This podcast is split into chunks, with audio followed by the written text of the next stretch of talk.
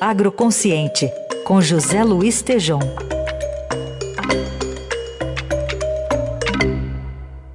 Oi, Tejom, bom dia. Bom dia, Carol. Bom dia, Heisen, tá por aí. Bom dia, ouvintes. Tá todo mundo por aqui. Tejão, queria que você falasse um pouquinho sobre como sofrem ou como podem sofrer é, produtores que ficam lá no Mato Grosso por conta da falta de energia, o fornecimento e a inconstância do fornecimento de energia elétrica.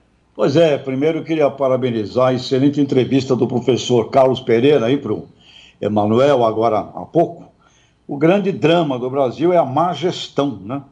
E um, temos um ouvinte distante, um ouvinte lá de não sei se vocês já ouviram falar de Santiago do Norte, Mato Grosso. Ouvinte Odir Nicolodi, ele é presidente da Associação dos Moradores e Produtores, fica nos acompanhando lá pela, pela internet, conhecido também como Caçula. Então, lá em Santiago do Norte, é, eles iniciaram uma, uma, uma comunidade, tem lá 3 mil habitantes morando, 13 mil ali no entorno, e estão num processo de agricultura familiar, viu, Carol e Heisen?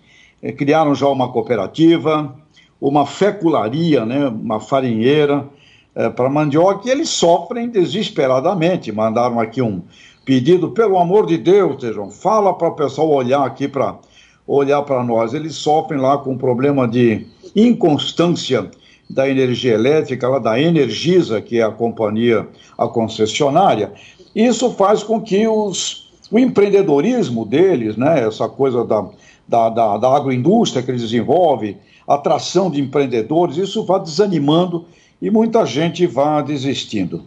Mas olha, Carol e Heisen, o principal deste comentário aqui é a gente procurar olhar no Brasil quantas Santiagos do Norte nós temos pelo país afora. Eu estava conversando com o, Odir, o nome de guerra dele lá é Caçula, o Caçula, um líder lá regional, local, fazem um trabalho maravilhoso de buscar prosperidade. Mas eu estava conversando com ele, ele falou: olha, nós temos condição aqui na região de plantar um milhão de hectares de grãos. Uh, um milhão de hectares de grãos sem arrancar uma árvore. Eu fico pensando, Carol, Heisen, nós estamos numa crise, uma crise planetária, sobem todas as commodities e problema de inflação. Safra brasileira, perdemos nesses dois anos 40 milhões de toneladas em função de aspecto climático. Você tem um lugar que tem gente querendo fazer, podem lá plantar um milhão de hectares. Se você multiplicar aí por uma produtividade pequena, de 5 mil quilos por hectare, falamos de incorporar ao país 5 milhões de toneladas, ou uh, eh, 10 mil quilos por hectare, bem viável numa, num, num mix de soja milho, são mais, são, são aproximadamente ali 10 milhões, 10 milhões de toneladas incorporadas no país. Isso não, não recebe não recebe um planejamento, não recebe um aporte, não recebe uma visão, e a turma fica ali, na verdade, é sofrendo com uma má gestão, como tão bem o professor Carlos Pereira acabou de dar uma entrevista para nós aí. Então é isso. Olha, turma aí de Santiago do Norte, um abraço, nós estamos aqui em São Paulo, mas prestamos atenção em vocês e como Santiago do Norte, temos centenas de lugares no Brasil que podem progredir muito. E esses líderes, Carol, Rácio, ouvintes, eles merecem mais destaque do que um monte de líder que a gente traz aqui e pauta todo dia na mídia, que só fala e não faz nada. Então, um grande abraço lá para o Caçula e para Santiago do Norte, meu caro amigo. Muito bem. Ô, Tejão, semana passada você falou aqui sobre falta de crédito, hoje você está falando de problemas de energia que mais que pega aí de infraestrutura para esse setor? Porque a gente vê, por exemplo, estradas que não podem nem ser chamadas de estradas também, né, pela condição delas.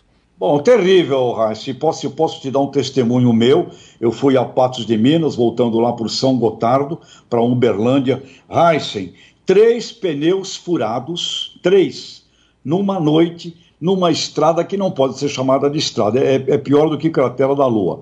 Então temos problemas gigantescos com relação à, infraestrutura, temos problemas de falta de planejamento.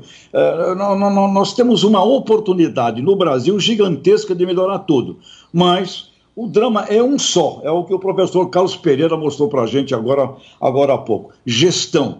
má gestão. E aí entra problema de crédito, problema de infraestrutura, de armazenamento. Tudo bem, nossos amigos lá de Santiago do Norte podem sim fazer um milhão de hectares, 10 milhões de toneladas, mas vai ter que ter armazém para guardar também. Tem que terminar a ferrovia que está encalacrada há anos. Ou seja, Heisen, o Brasil é um país maravilhoso, só tem um probleminha, como o Peter Drucker, né? Grande cientista da administração, falou: não tem país subdesenvolvido, tem país subadministrado. E o agro é um assunto que a gente pode crescer muito, Raíssa. É um monte de.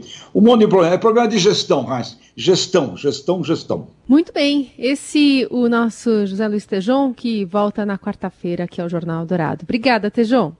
Grande abraço. Tchau, tchau.